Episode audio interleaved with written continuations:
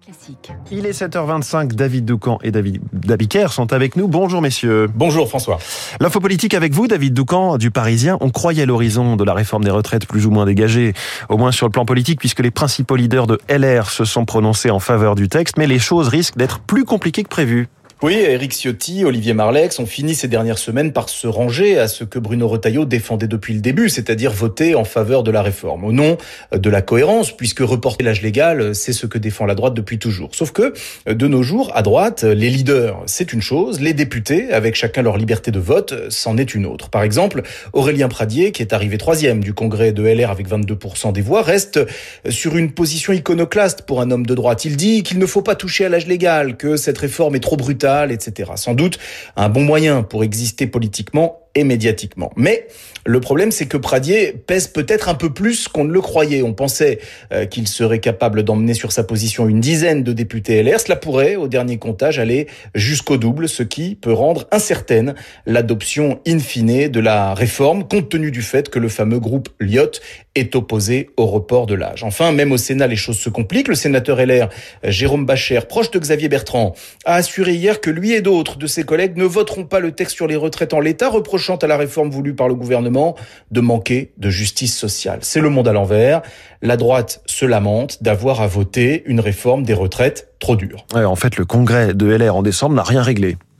Non, en effet, euh, un congrès cela sert à élire un chef et à fixer une ligne. Le chef, il vacille déjà, et la ligne, on vient de le voir sur les retraites, on peine à la lire. Éric Ciotti vient de présenter un organigramme titré Organigramme du rassemblement. Raté, Bruno Retailleau a publiquement jugé que les accords n'étaient pas respectés et a ajouté que la confiance est le préalable indispensable au rassemblement. Et puis, il y a Xavier Bertrand. Pourquoi choisit-il de s'opposer à la réforme des retraites d'Emmanuel Macron?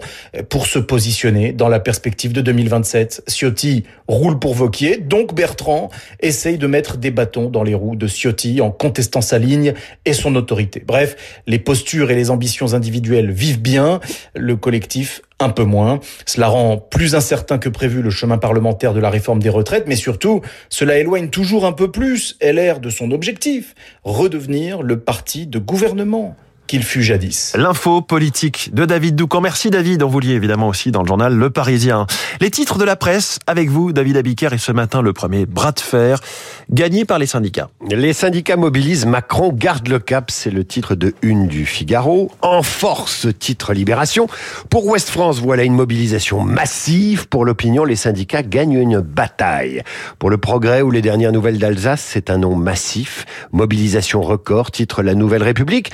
Mais et maintenant Eh bien, rendez-vous le 31 janvier pour une nouvelle journée de mobilisation. Dans vos hebdos, Le Monde est noir, challenge titre sur les pénuries. À la une de match, Poutine et le patron de la milice Wagner. Le point vous explique pourquoi l'Iran cible la France. Valeurs actuelles dénonce les fake news de Macron. Marianne crie au scandale parce que nos pharmacies manquent de médicaments. Heureusement, Heureusement que Connaissance des Arts propose un nouveau numéro consacré à Vermeer. Le livre de poche fête ses 70 ans, couverture des échos week-end. Et la une du Parisien Magazine vous parle du meilleur prof de sciences et vie de la Terre, Jamy, passeur de savoir. Merci David Abiker, le Jamy de la revue de presse. On vous retrouve tout à l'heure à 8h30 avec Renaud Blanc. Bonjour Renaud. Bonjour François. Avec nous jusqu'à 9h, quel est le programme?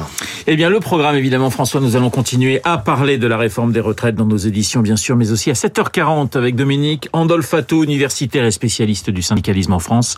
La mobilisation d'hier et l'après, 19 janvier avec lui, Dominique Andolfato, 7h40.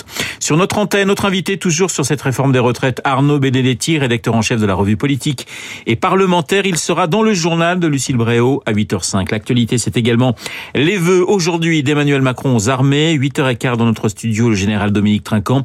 Faut-il transformer en profondeur l'armée française? Quel budget pour la défense dans les prochaines années? La France et la guerre en Ukraine, faut-il livrer à Kiev des chars d'assaut? Vous savez que cette question se pose à Paris, à Berlin, à Varsovie et dans d'autres capitales européennes. Dominique Trinquant, 8h15. Rendez-vous à ne pas manquer. Vous n'oubliez pas Esprit Libre avec deux grands journalistes politiques, Jean Jean-Marie Colombani et Bruno Jeudi. Esprit libre, juste après la revue de presse de David. Mais tout de suite, la météo.